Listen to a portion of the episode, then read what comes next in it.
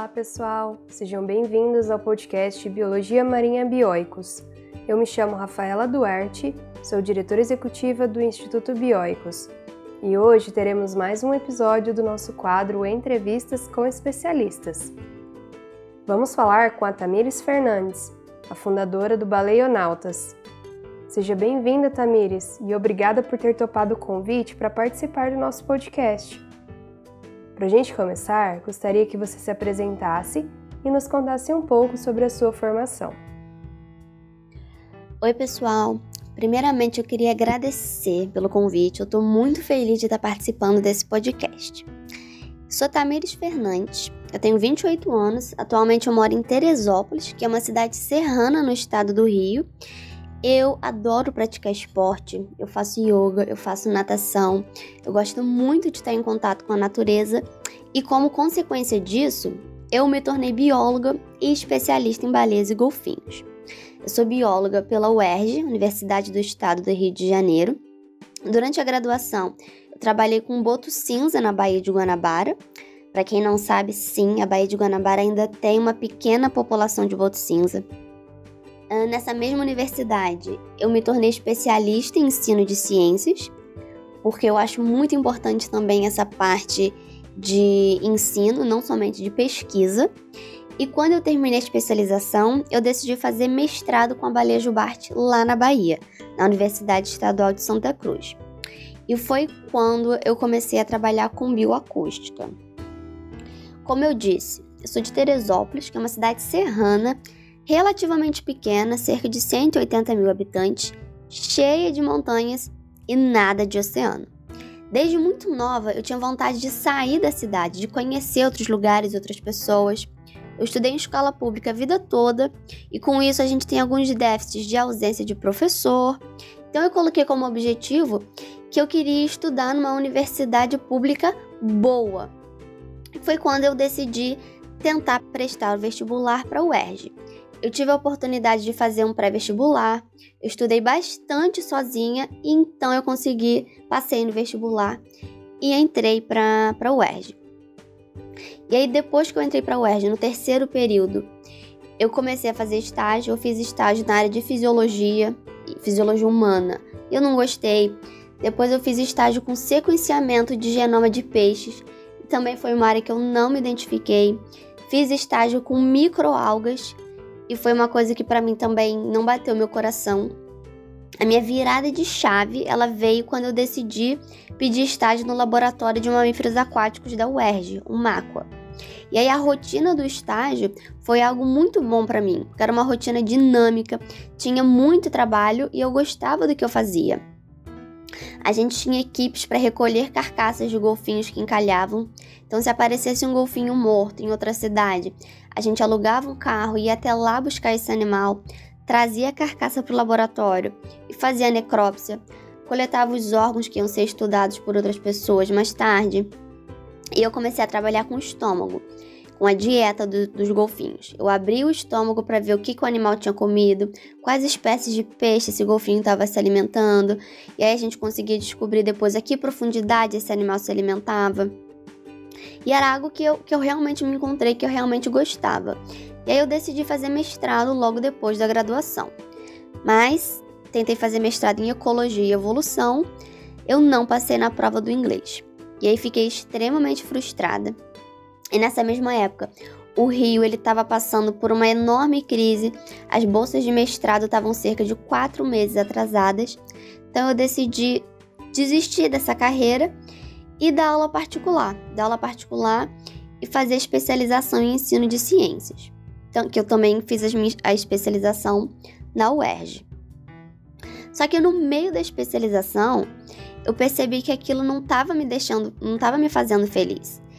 E aí eu decidi abrir mão do Rio, abrir mão de estar perto da minha família, terminei o namoro, estudei bastante, tanto inglês quanto a ecologia, e decidi fazer mestrado em ecologia e conservação na Bahia. Foi um grande desafio para mim. Primeiro, porque só tinha uma vaga e eu precisava passar em primeiro lugar. Eu tive que ir até a Bahia para fazer a prova, porque não tinha prova à distância. Me preparei, estudei bastante, me arrisquei e fui. Consegui passar na prova em primeiro lugar e comecei a trabalhar com paisagem acústica, que era algo que eu nunca tinha estudado. Paisagem acústica é nada mais é do que todos os sons que fazem parte do, do ambiente acústico. A gente tem o som dos animais, sons gerados pelos humanos e os sons da natureza, chuva, vento, essas coisas. O, o, mestrado também foi um grande desafio, por ser uma coisa que eu nunca tinha estudado, tive que me dedicar muito. No meio do mestrado veio a pandemia e aí eu voltei da Bahia para o Rio de Janeiro para terminar o mestrado em casa.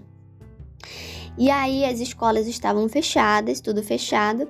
Eu aproveitei a oportunidade para dar aula particular e juntar dinheiro, porque eu já estava pensando nos cursos que são necessários para trabalhar embarcada. Porque esses cursos eles não são baratos, são cerca de mil reais. Então eu comecei a dar aula, me planejei, dei aula durante o mestrado, estudei bastante inglês sozinha. E quando terminasse o mestrado, eu estava decidida que eu ia trabalhar embarcada. E aí, quando eu estava finalizando o mestrado, eu decidi postar no Instagram o convite da minha defesa. Eu fiz uma pesquisa muito legal sobre paisagem acústica e eu queria mostrar para as pessoas o que eu tinha feito. Eu estava com um pouco de vergonha e a minha irmã até falou: se você quer mostrar para as pessoas isso, você tem que ir com vergonha mesmo. E aí eu postei. Foi através dessa postagem do convite da minha defesa que eu consegui o meu emprego, porque a empresa que eu trabalho hoje, ela me mandou uma mensagem no Instagram se interessando pela minha pesquisa e aí eu aproveitei que eu já estava conversando com eles e me coloquei à disposição para trabalhar e eles me contrataram. Então, desde o momento em que eu entrei na universidade até o momento que eu consegui o meu primeiro emprego, se passaram quase 10 anos. Então, é uma jornada, uma área que carrega um grande desafio, mas que vale a pena. Muito legal a sua trajetória, Tamires. Dá para perceber a importância de experimentar várias áreas enquanto se está na graduação, para a gente descobrir o que realmente nos interessa. Muito legal também conhecer todos os processos que você tem passado para chegar onde queria. Não é nada fácil, mas possível. Mas conta pra gente de onde surgiu o seu interesse pelas baleias e golfinhos. Essa pergunta é engraçada porque eu não tenho o clichê de Desde criança eu sonhava em trabalhar com baleias. Não, quando criança eu, eu mal sabia, tinha contato sobre com baleia e golfinho. Conhecia a baleia da história do Pinóquio e do desenho de Free Willy que eu assistia na televisão. Meu real interesse ele vem no terceiro período da faculdade, quando eu e mais dois amigos nós tínhamos que escolher o tema de um seminário para uma disciplina. Eu queria muito falar de evolução de cetáceos porque eu queria entender como que esses animais haviam retornado para a água, porque a gente sabe que os, os ancestrais dos cetáceos são terrestres. A primeira baleia era terrestre. E os meus colegas não quiseram. Então eu perdi essa batalha. A gente fez um seminário sobre energias renováveis. E aí eu fui procurar por conta, por conta própria saber mais então sobre a evolução das baleias e dos golfinhos evolução e ecologia, porque eu gosto muito dessa parte de ecologia. Foi quando eu decidi pedir o estágio no laboratório de mamíferos aquáticos lá na UERJ. E aí assim que eu iniciei oficialmente a minha carreira de baleóloga, o meu interesse, meu primeiro interesse pelos cetáceos foi na questão da evolução. E só um parêntese, gente, a história evolutiva dos cetáceos é maravilhosa, é uma das histórias mais lindas da biologia, uma história evolutiva bem descrita. Quem tiver interesse, vale muito a pena de conhecer. Eu tenho até alguns posts no, no Baleonautas falando um pouco sobre evolução. Que interessante, Tamires. A minha relação com a biologia é bem parecida com a sua. Eu não queria ser bióloga quando criança, foi somente quando estava no ensino médio que me interessei pelo assunto e corri atrás. E já que você mencionou Baleonautas, conta pra gente como que ele surgiu. O Baleonautas surgiu da minha vontade de falar sobre o que eu estava descobrindo aos poucos, conforme eu li algum livro. Porque além de ser baleióloga de profissão, especialista em baleia e golfinho, eu tenho uma paixão muito grande também. E eu sou naturalmente muito curiosa, então eu tenho, eu faço perguntas sem pé nem cabeça, que as respostas são mirabolantes, e eu quero compartilhar, compartilhar essas coisas. A cada curiosidade que eu descobria, eu ficava super empolgada. E eu contava para alguém e eu queria receber a empolgação, a mesma empolgação. Por exemplo, o coração de uma baleia azul é do tamanho de um carrinho de golfe. Gente, isso é super interessante, o bicho é enorme. E aí eu contava para alguém da minha família, algum amigo, ah, legal. Não, gente, não é legal, é, é genial. Só que ninguém tinha essa empolgação. E aí eu comecei a criar uma sementinha na minha cabeça de uma sementinha de uma ideia de criar um Instagram para falar sobre isso, já que ninguém queria ouvir, eu ia botar no Instagram. Só que eu não tinha criado coragem ainda. E aí, num dia ensolarado de agosto, no meio da pandemia, tava tomando um sol com a minha irmã. A gente tava conversando. E aí, a gente estava conversando sobre essa questão da, da minha ideia do Instagram, os meus receios, que eu estava com medo de não ter tempo, de criar um Instagram e deixar largado, porque eu estava no meio do mestrado. Mas aí minha irmã me encorajou e falou para ir com medo mesmo. E a gente começou a, a conversar em ideias de nome. Ela que surgiu com o nome Baleonautas. E aí eu finalmente criei um Instagram. Não tinha nenhuma pretensão de ter muitos seguidores. Eu queria apenas falar sobre baleia, sobre o que eu estava descobrindo aos poucos, conforme eu estudava conteúdo do mestrado. E aí então surgiu o Baleonautas, e eu não imaginava que eu teria tantos seguidores que a gente formaria uma, uma comunidade como o Baleonautas é hoje. Muito legal a sua ideia. Que bom que você deixou o medo de lado e foi em frente com essa ideia. E qual o objetivo do Baleonautas? O meu objetivo com Baleonautas, primeiramente, é fazer divulgação científica sobre baleia e golfinho. Ao longo desses dois anos no Instagram, eu percebi que muita gente tem vontade de seguir carreira, mas não faz ideia de como. E não é todo mundo que, que tem uma facilidade de encontrar um laboratório para fazer estágio com golfinho dentro da própria universidade, ou de fazer um mestrado com baleia jubarte. Então eu decidi dar dicas também para quem quer trilhar o mesmo caminho que eu trilhei. E aí eu fiz uma série de posts falando de instituições para fazer estágio nos quatro cantos do Brasil. É, coloquei os e-mails de contato dessas instituições. Uh, fiz, coloquei as dicas de curso que são necessários para trabalhar embarcado. Eu sempre abro caixinha de perguntas às pessoas que têm dúvida de desse trabalho embarcado, como eu, que eu fiz para chegar até lá. E atualmente eu estou fazendo um e-book, um guia de carreira, para mostrar como que, que você pode se tornar um especialista em cetáceo, quais são as áreas de atuação, a média salarial, os desafios da carreira.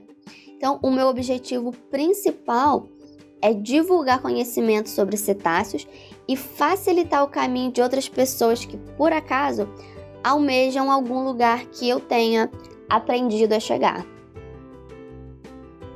Com certeza isso ajudou e ainda ajuda muitas pessoas sobre como seguir essa área. E já que estamos falando de carreira, conta pra gente sobre o seu trabalho atual com monitoramento acústico de cetáceos. Durante a fase de prospecção de petróleo, que nada mais é do que um mapeamento, um mapeamento para localizar o petróleo, são utilizadas armas de ar comprimido, chamadas de airguns. Essas airguns elas geram uma poluição sonora muito grande e para gerenciar o impacto que a exploração de petróleo causa nas baleias e nos golfinhos, é obrigatório o monitoramento, tanto visual quanto acústico, desses animais durante essa fase de prospecção. E o meu trabalho é realizar um monitoramento acústico dos animais, porque a gente sabe que o som é uma grande forma de comunicação das baleias e dos golfinhos. E como que esse monitoramento acústico funciona? A gente coloca um cabo com um hidrofone na água. Um hidrofone nada mais é do que um microfone que vai na água. e aí esse hidrofone fica na água, uma ponta do cabo está na água e a outra ponta do cabo ela é conectada a um computador, que me permite ouvir continuamente os sons ao redor do navio. E caso eu escute, eu detecte alguma baleia ou golfinho em um raio de mil metros ao redor do navio, mil metros ou menos, as ergãs elas têm que ser silenciadas, o navio tem que paralisar a operação e essa operação fica paralisada até o animal se afastar do navio. Eu estou há um ano trabalhando já como operadora de monitoramento acústico passivo, que é o nome da, da profissão, e eu fico sete semanas embarcada e sete semanas de folga. Uau, incrível esse trabalho! É uma rotina de trabalho bem puxada, mas que vale a pena saber que está fazendo a diferença na vida desses animais, né? Agora nos conte sobre algum momento marcante que você viveu durante o seu período embarcada. Olha, eu tenho uma história bem chocante desse período embarcada. E não tem nada a ver com monitoramento acústico de baleia e golfinho em si. No navio que eu estou trabalhando atualmente, nós somos uma tripulação de 49 pessoas. E tem pessoas de mais de 10 países diferentes. É uma diversidade cultural incrível. Essa é uma das partes, das minhas partes favoritas nesse tipo de trabalho. E um dia a gente estava conversando com o pessoal sobre almoço e etc.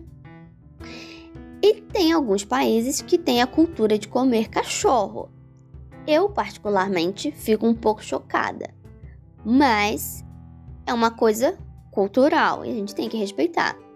Então a gente estava conversando e um rapaz das Filipinas, que é um país lá na Ásia, comentou que um dia a família dele recebeu uns amigos para visitar e no dia do almoço o pai simplesmente resolveu matar o cachorro para comer no almoço.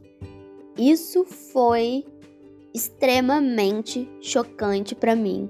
Então, esse, esse, tipo de trabalho acho que muda a nossa visão de mundo. A gente tem contato com muitas coisas diferentes.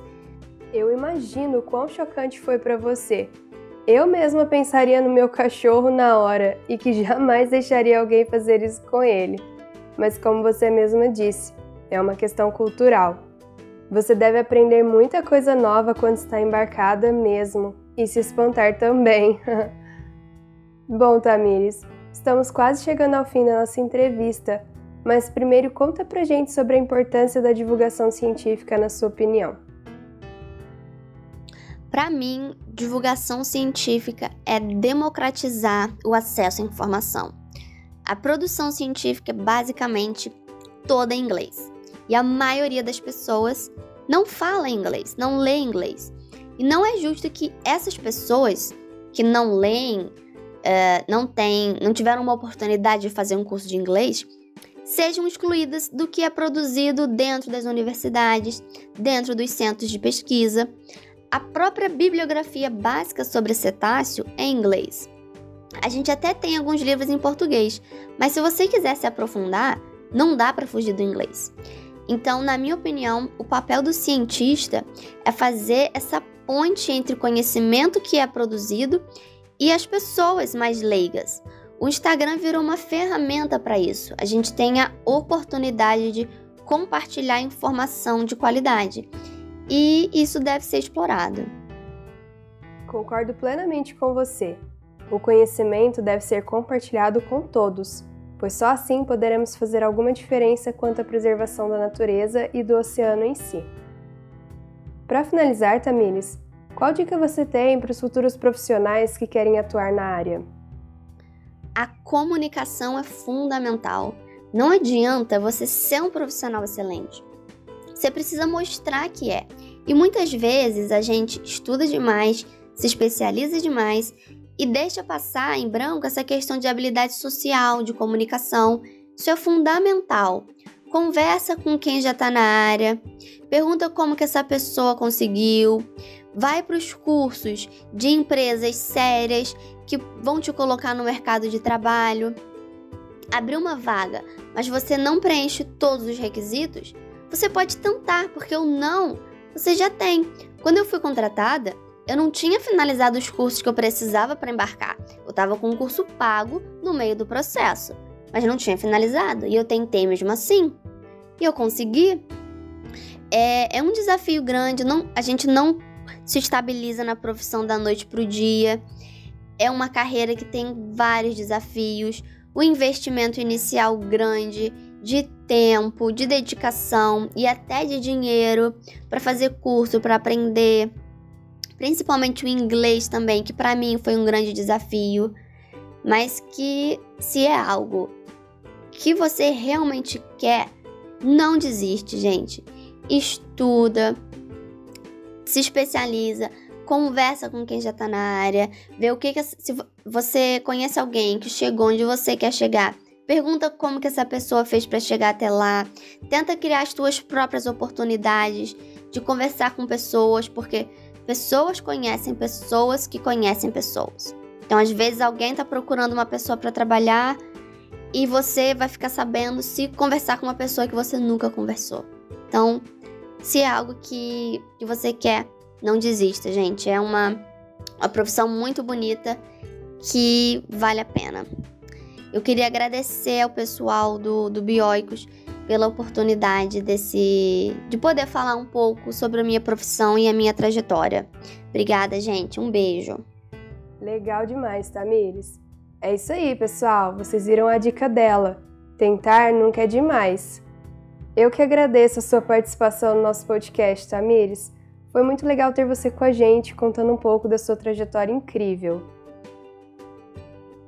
E aí, pessoal, gostaram dessa entrevista e quer saber mais sobre os trabalhos que o Instituto Bioicos realiza? Acesse o nosso site bioicos.org.br e lá você encontra mais informações sobre os cursos online e presenciais, tem acesso gratuito à nossa revista de Biologia Marinha de Divulgação Científica e muito mais. E se você quiser ajudar nas atividades do Instituto, nós trabalhamos com uma vaquinha virtual ou doações por Pix. É só acessar as informações na descrição desse episódio. Muito obrigada e até o próximo!